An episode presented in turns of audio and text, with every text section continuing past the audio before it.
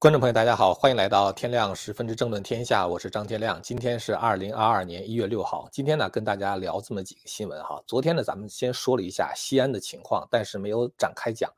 从二零零八年以后啊，我们知道中共就进入到一种维稳模式。当时在这个奥运会的时候呢，所有一种叫做奥运安保的概念，就是把整个社会控制的就是滴水不漏。那么后来从这个奥运会结束之后呢，它的那种维稳模式并没有真正的解除啊。过去还有一个什么敏感日之类的是吧？一到敏感日就，呃，就是可能就加强一点，呃，那么过了敏感日的话，可能放松一点这个维稳哈。但是从奥运会之后的话呢，中共的维稳费用开始一路攀升啊，超过军费，天天都变成了敏感日，社会高压呢就成为一个常态。可以预见的是呢，就是西安模式今后也会成为中共今后统治的常态。敏感人群呢可能会被社会面清零啊，我一会儿呢想展开讨论一下这个模式对中共统治可能造成的冲击。中共啊现在是越来越害怕任何的缓冲层啊，就是这个无论是经济上的还是社会管制上的这个问题的话呢，咱们一会儿再讲。首先呢，先说一个今天的新闻哈，就是政治局的会议。中共官媒呢新华社报道说这个。中共中央政治局常委会一月六号的时候全天开会啊，包括政治局的这个成员。那么习近平的话呢，主持了会议并发表了讲话，说这次会议的话主要是听取人大、国务院、政协和高法高检，还有中央书记处的报告。那么其中呢，这个新华社的稿件强调，就是说要始终在思想上、政治上、行动上同以习近平为核心的中共中央保持一致。这种话反复反复的说哈，其实。呃，就是不断的向这个就是受众强化一个信息啊，就是习近平为核心啊，大家都应该跟他保持一致。但是比较蹊跷的呢，就是说这个新华社的这个报道和中央电视台的这个报道，这个报道的时间呢长达四分零八秒，但是呢没有任何动态的影像啊，完全从头到尾的话都是文字的报道，看不到任何会场现场的画面。你在一个电视台上报道一个会议，没有任何画面，完全是播音员旁白或者是播音员这个念稿的话，这就显得特别的诡异哈。所以很多人猜测呢，就是说这可能中央出什么事儿了。但是其实在我来看哈，大家不用想的太多，理由很简单，因为啥呢？因为栗战书还是没能出席。因为栗战书如果不出席，他从十二月三十一号就是出这个缺席政协茶话会到现在一直没有消息嘛。所以很多呢，就是这个人在猜测，包括这个中共的媒体啊，或者通通通过这个中共的大外宣，也在不同的派系呢在放风，呃，所以栗战书如果这次还是不能出席的话，一出画面大家又看到了是吧，就会出问题。所以呢，这个央视就干脆就没有给画面哈，呃，我猜测呢，其实栗战书主要的这个原因的话呢，就是他缺席的原因是很可能发生了突发性的疾病，因为我觉得如果是传染病的话。这个隔离几天也差不多了，是吧？特别是他们那个高干的话，那种呃，就是处理的这种方法的话，就可能会非常的有效啊，非常快。就是因为这个东西虽然不能够在大众普及的使用，但是对高干特殊处理的一些方式的话，我相信会非常的有效的。那么我感觉这个栗战书的话，很可能就是中风之类的这种疾病啊，就是他。即使是醒过来了，但是呢，他可能半身不遂啊，啊，或者是嘴歪眼斜啊什么之类的，所以还是不能够露面啊。这就是我猜测是这样哈。其实呢，昨天在节目中我们已经分析过了，只要栗战书没有被官宣双规啊，他就应该出席的啊，哪怕他现在正在被调查，他应该出席。呃，没有官宣的话，都应该出席。呃，当然，另外一方面的话，我也说过哈，我说栗战书的话呢，他是习近平的铁杆支持者。像这个《明报》昨天报道的那个《无间道》的那种方式，哈，发生在孙立军的身上是比较可能，但是栗战书的身上呢，我觉得是根本不可能的。栗战书跟习近平跟了多少年了？而且呢，就是说在十八大之后，他曾经做过中央办公厅主任。中央办公厅主任是个什么职位啊？那就是总领禁军的是吧？包括统帅这个中央警卫警卫局。如果他要想搞习近平的话，那习近平不知道被刺杀多少回了。所以呢，在这个习近平争取连任、急需党内支持的情况下，栗战书不管多么贪腐，习近平也会保他。所以我觉得现在传栗战书出事儿的媒体哈，要么就是曾庆红派系的啊，要么是被他骗的啊，被他所利用的。呃，说完了这个，解读完了这个，就是为什么中央政治局的会议一直没有画面哈，就是我觉得栗战书呢是一个非常关键的原因啊，因为他没出席嘛。啊，下面呢再说一下这个西安防控的这个事情哈。呃，大家可以看一下这个多维的一个新闻。多维的这个新闻呢，就是援引了中共疾控专家的话说，西安的这种模式在其他城市或许还会发生。这里面提到，就是一月四号的时候，中共的这个卫健委专家哈，中疾控流行病学科，呃，前首席科学家，这个人的这个 title 还是蛮高的哈，他的职位还是蛮高的，叫曾光。啊，这个人的话呢，谈到西安疫情的时候，表示说，西安疫情是武汉封城后最严重的一回。那么他说呢，这个西安面对的是 Delta 病毒啊，它的传播速度本身就比武汉那个原始病毒快得多。然后的话呢，他说这个大家注意这个关键关键的这句话哈，他说西安希望西安能够创造新的经验，在疫情早期失控的情况下，如何在短时期内将其控制。引号哈，今天在西安发生的事情，可以说在以后。在中国的其他城市还可能发生。然后后面他说，短期突击型的防疫，加班加点，小区全面封闭，将会不可避免的出现啊，这就是他的这个发言的主旨。那么实际上呢，就是说这个一，他是这个发言是一月四号，一月五号的时候，西安市呢官方举行新闻发布会，当然是给自己脸上贴金了啊，说已经清零了。呃，他这个清零的话，也不是真的清零，是社会面清零，就是把所有可疑人全部拉出西安。这个西安的话，就算清零了。至于说别的地方怎么传开了，那就管不着了，是吧？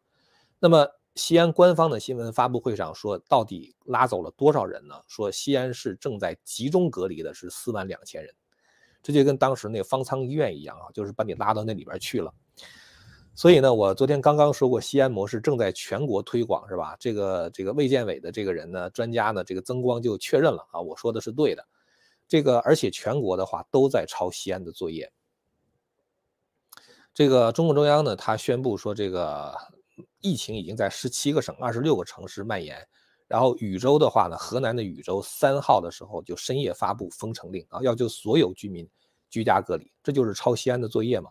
然后一月四号的时候，河南的郑州市啊也发布了今年的一号疫情通通告，说因为发现了两例啊，大家注意哈，发现了两例无症状感染者，然后呢要封控管城回族区和二七区的部分区域。大家看到了吧？两例就封城啊，两例就封区啊啊，这个真的是呃非常非常的这个夸张是吧？所以中共专家说的西安能够创造新的经验，然后在短期内将其控制。其实呢，就是用无产阶级专政的铁拳去砸病毒，但是这里面就有两个问题哈，就是第一个病，第一个问题的话，就是它这个病毒是 RNA 病毒，RNA 病毒的特点就是变异非常的快啊。你在美国你会发现哈，就我在美国，比如说你出去那个买东西，你去沃尔玛啊，或者是去什么 Shoprite 之类的地方去买菜啊，什么就就就买日用品呢，每年到冬天的时候，他都会摆张桌子，干嘛呢？就是给人注射注射这个流感的疫苗。然后年年摆桌子，年年注射，大概十一月份的时候开始，到第二年三月份哈，他他为什么年年给你注射疫苗呢？疫苗如果管用的话，注射一次不就完了吗？就是因为它不管用啊，因为这个病毒呢每年都变异啊，所以你第二年还得注射新的疫苗。当然我是不去注射，但是很多人他们都去注射这种流感的疫苗，是吧？其实这次 COVID 的难题也是一样，你注射完疫苗之后的话，再让你打加强针，再让打第三针，没完没了。因为什么呢？因为就是。你原来注射的疫苗对新变种是不怎么管用的，是吧？最多是能够让你不再出现重症，但是对奥密克戎变种来说的话，它已经跟普通流感差不多了，是吧？所以现在呢，COVID-19 的话，它越来越演变变成了一种普通的流感。你说习近平用无产阶级专政的铁拳，他能够砸、能够消灭流感吗？是吧？能够锤死流感吗？不可能，是吧？那么也就是说，如果你消灭不了流感，你就不可能消灭 COVID。所以呢，现在为今之计，最科学的方法就是必须要学会跟病毒的共存。这个呢是习近平不肯做的哈，这是第一个问题哈，就是你不想学会跟病毒共存。第二呢，就是说你用这种强硬的封闭小区的方式哈，一人阳性全楼拉走这样的策略，最后呢一定会激起人民强烈的不满。很多小粉红这次都是被锤懵了是吧？因为他们相信了中共的宣传啊，什么食物供应很充足啊，给你送送粮食什么之类的。结果自己家里不囤粮啊，但是买菜呢又不让出去。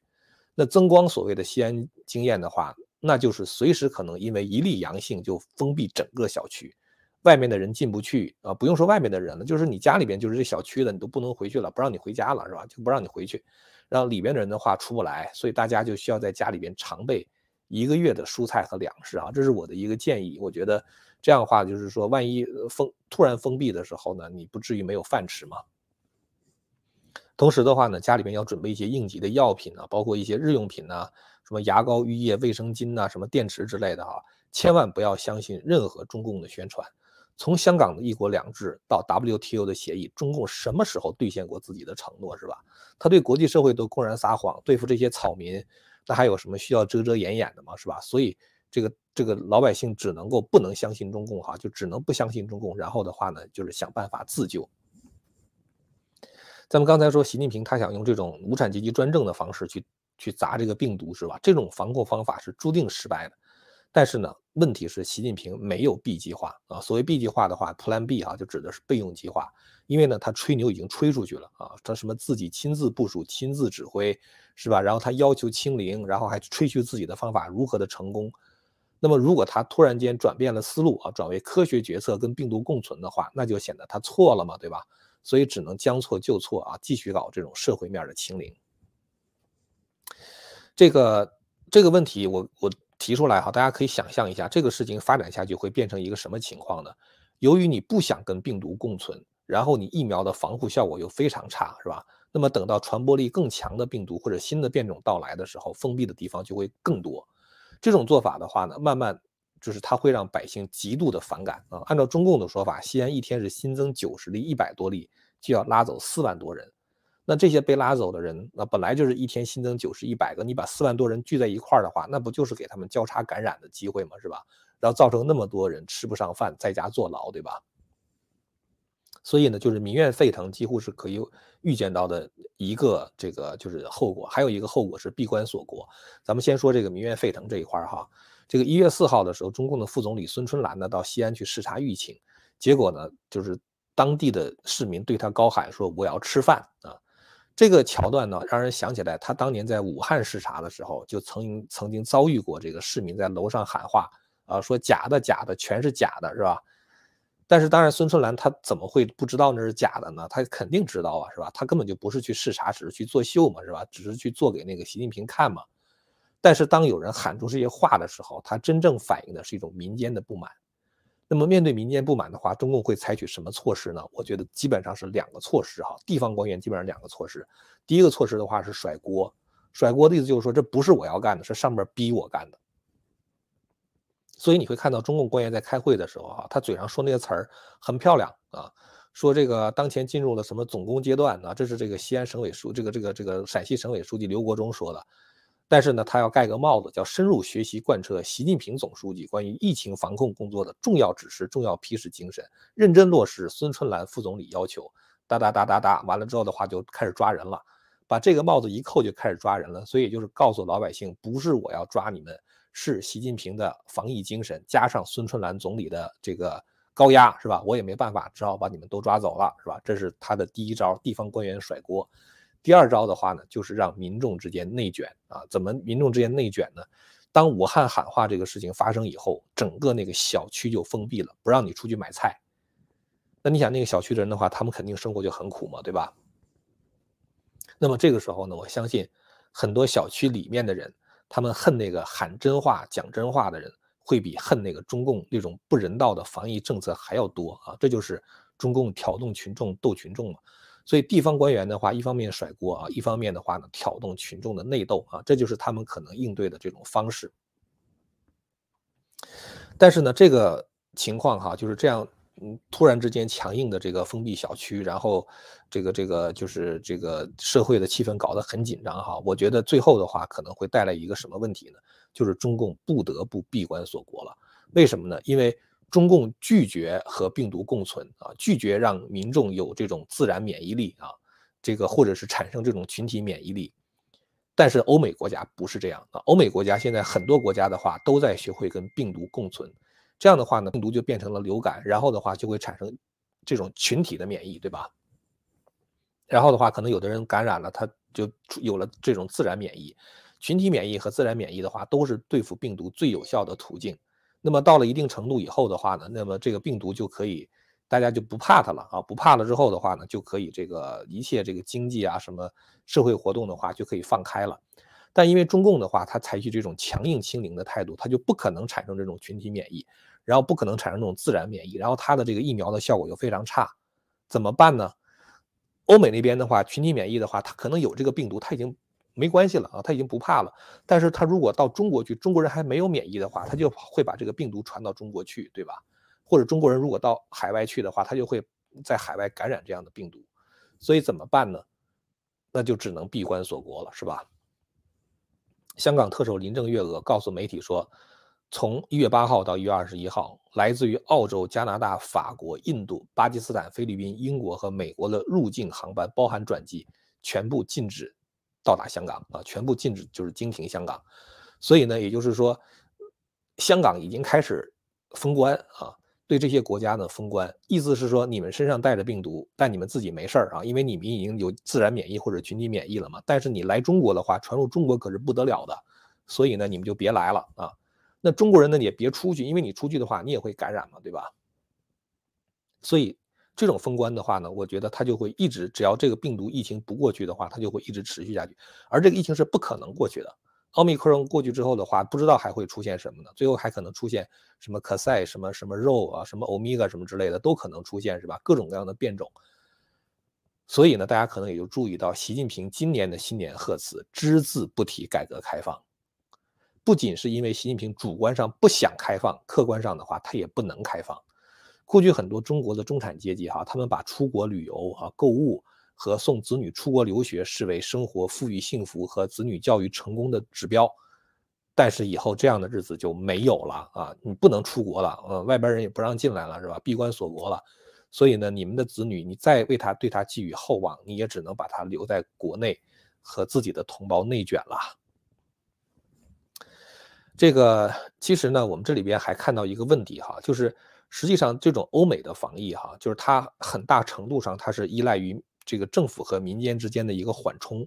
这个缓冲的话呢，一方面就是社区的自治，再有一个呢就是这个政府它对于这个就是民众的控制的话是一种软性的控制啊，而不是这种就是像习近平这种硬杠啊这种铁拳硬砸的这种方式。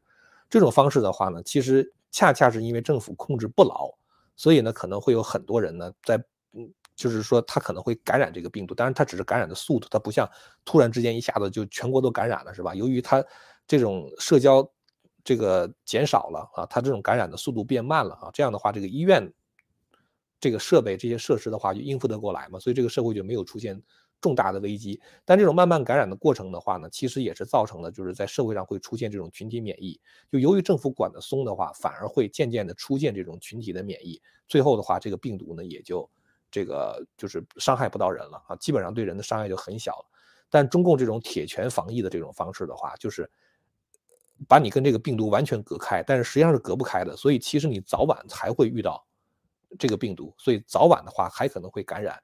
那这样的话呢，又会进入一种新的封闭啊，这种就是像西安的这种模式。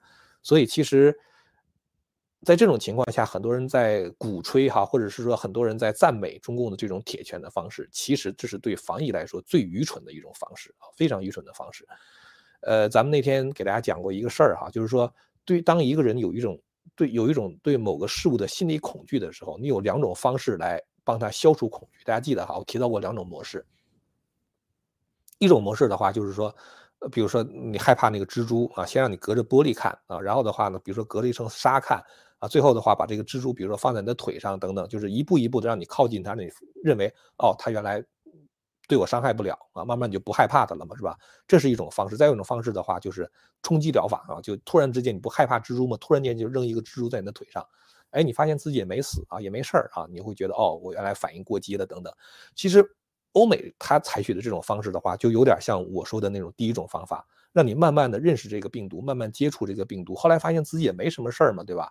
所以大家也就不害怕的了。现在美国的民调基本来说，一半以上的人，好像只有百分之二十三的人，还百分之二十七的人，他们对病毒的话仍然会有有所恐惧，其他人已经不 care 了，是吧？已经不在意了。他就不像中国那种草木皆皆兵的方式，就是铁拳。隔离啊，铁拳的这种就是防疫的方式的话，其实是一个最愚蠢的方式。但是习近平他就走这个方式，是吧？呃，这个事情啊，就是说咱们说到孙春兰，这个孙春兰哈去这个西安视察的这个事儿，呃，这里边其实还有一个事情，我觉得我今天想谈一下的哈，就是他遭遇了一个技术性的故障啊，就是一码通突然之间崩溃了啊，就是就是本来这个一码通是这个什么红黄绿码是吧？在突然之间一码通就崩溃了，崩溃了之后怎么办呢？这个这个西安的这个大数据资源管理局的局长刘军立刻就被中共当局给免职了啊，就说他这个履职不力啊，相当于渎职吧。中共其实现在就是在用大数据管控社会啊，就是你不要以为说那个疫情的什么黄码、什么红码之类的话，只是因为你跟某一个阳性就是这个感染者时空伴随了，是吧？你如果是政府讨厌的那种上访人啊、上访人士，或者是这个呃这个你你这个搞一些什么群众性聚集的活动什么什么之类的话，直接出现在群众群众性聚集地方的人，直接每个人都是黄码啊。一下就你就傻了，对吧？然后的话，你可能以后人多地儿不敢去了，以后再有这种群众性的聚集抗议政府的事儿，你就不敢去了，是吧？他是用大数据的话在监控每一个人呢，所以这个大数据管资源管理局的局长马上就被停职了嘛，是吧？就是那显然是你的监控不力嘛。今天其实我还看到一个消息哈，你蛮可怕的，什么事儿呢？就是说小米呢推出了全新的。MIUI 一三手机系统，我从来都不用国内的手机啊，华为啊、小米啊什么之类的，我老觉得那里边中共会装东西。那么现在已经爆出个什么东西呢？就是小米的新手机里边直接安装了这个国家反诈中心 APP。哎呀，你看到中共竟然开发一个反诈中心 APP，你觉得简直太可笑了，是吧？这个国家最大的诈骗集团就是共产党啊，是吧？你共产党反诈不是太可笑了，是吧？什么人没有人传人呐？什么疫情可防可控啊，是吧？这不都是共产党的诈骗吗？对吧？然后习近平一方面说，哦，全国都已经脱贫了。然后的话，中共的喉舌又说，大家准备过苦日子吧？你都脱贫了，你干嘛过苦日子呢？是吧？这不就是说明中产阶级再度返贫吗？是吧？要不然就说明你原来那个脱贫的话就是诈骗嘛？是吧？习近平说的共同富裕的话，不就是在诈骗吗？是吧？就这么一个诈骗团伙，开发了一个叫做反诈 APP，然后呢，这个装在你的手机上，收集大量的敏感信息，比如说你的地址簿啊，你的人脸信息啊，它它呢这个这个 APP 还能干什么呢？它能够检查你手机可疑的应用啊，呃，就是你下载了一个什么 app，它它不喜欢，比如说下载了一个翻墙的 app，它不喜欢，它这可疑应用，马上就报告到国家反诈中心去了。所以你想，你这不倒霉了吗？是吧？然后你上线传了一句话啊，你说我特别讨厌这个现在这种严严重严峻的这种呃这个这个形势啊，这个搞的这种这种严厉的防控措施，你本来的话就跟别人聊天哈，就就 complain 一下哈，就是抱怨一下。结果的话，可你加了这个 A P P 之后的话，你可能马上就黄码了，是吧？你马上健康码就黄码了。然后的话，看看你给谁打的电话，那个人到底是啥反应，是吧？最后的话，就把每一个人都置于这种危险当中啊！就是你说任何一句话，你都知道老大哥在看着，老大哥在听着你，对吧？所以就是说，中共的话，他就是在利用这个东西啊，来对民众实行监控。我们以前曾经说过，马斯克的这个星链计划是吧？会让用户通过手机直接上网啊，这样的话等于从你的手机直接上卫星，就绕过了中共所有的这种这个网络基础设施，包括它那个边境上设的防火墙。但是现在看来的话呢，中共在你的手机上直接加上了这个反诈 APP，在你的手机端的话就可以屏蔽境外的网站了，是吧？而且可以进一步监视用户的行为。这样的话呢，中共等于是可以把装在那个就是长城防火墙上的那个，实际上应该叫长城监狱墙，把装在那个上面的那个那个那个软件的话呢，就直接就装在你的手机上。这样的话，比在那个建那个长城防火墙哈，就应该其实叫信息柏林墙，比那更便宜。为啥呢？因为他们等于把硬件的成本和算力的话平摊到了每一个用户的终端上，你的终端本身就能监视你啊。你再想拿这个上星链上马斯克的东西。这个这个用马斯克的星链，然后去访问海外网站的话，恐怕也会被他监视。然后的话，他再比如说不让你买苹果的手机啊，你只能买国产的手机，就跟朝鲜一样、北韩一样哈。你要买这个收音机的话，你你不能有短波是吧？是吧？你只能听这个朝鲜固定只能听一个台啊，就是朝鲜中央台的声音。到那时候的话，我觉得这个光靠这个数据监控的话，就会就是在中国建立一个非常非常严密的数字监狱了。呃，这个呢，就是今天想跟大家交流的这么聊了这么几个新闻哈。呃，今天的节目呢，咱们就聊到这儿了哈。如果您要是对我们谈的内容感兴趣的话呢，欢迎大家订阅和传播这个频道。呃，我们在这个嗯希望之城这个会员网上哈，就是现在呢还在就是每一个礼拜会上传一集新的，就是我和新唐人电视台合作的《笑谈风云》的第二部《秦皇汉武》，呃，那一部的话，其实秦汉这段历史也是我特别喜欢的一段历史啊，它很精彩。同时的话呢，这段历史对中国的影响非常大。那么现在呢，在播这个《秦皇汉武》，等这个《秦皇汉武》播完之后呢，就是我会在希望之城上哈推出那个下一个就是讲史的系列，就是秦汉史。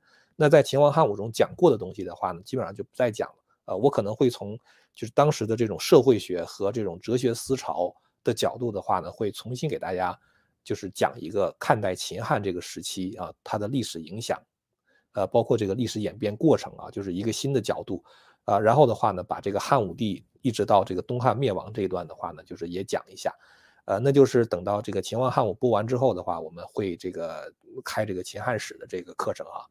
呃，中华文明史咱们现在已经讲完了，现在的话呢，我在。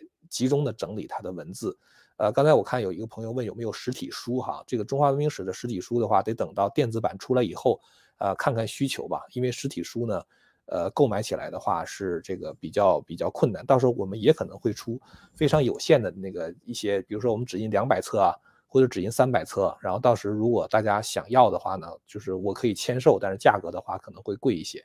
啊，如果想就是说，呃，在这个电脑上直接读，价格便宜一些的话，就可以直接去下载。那这个大概还需要两到三个月的时间吧。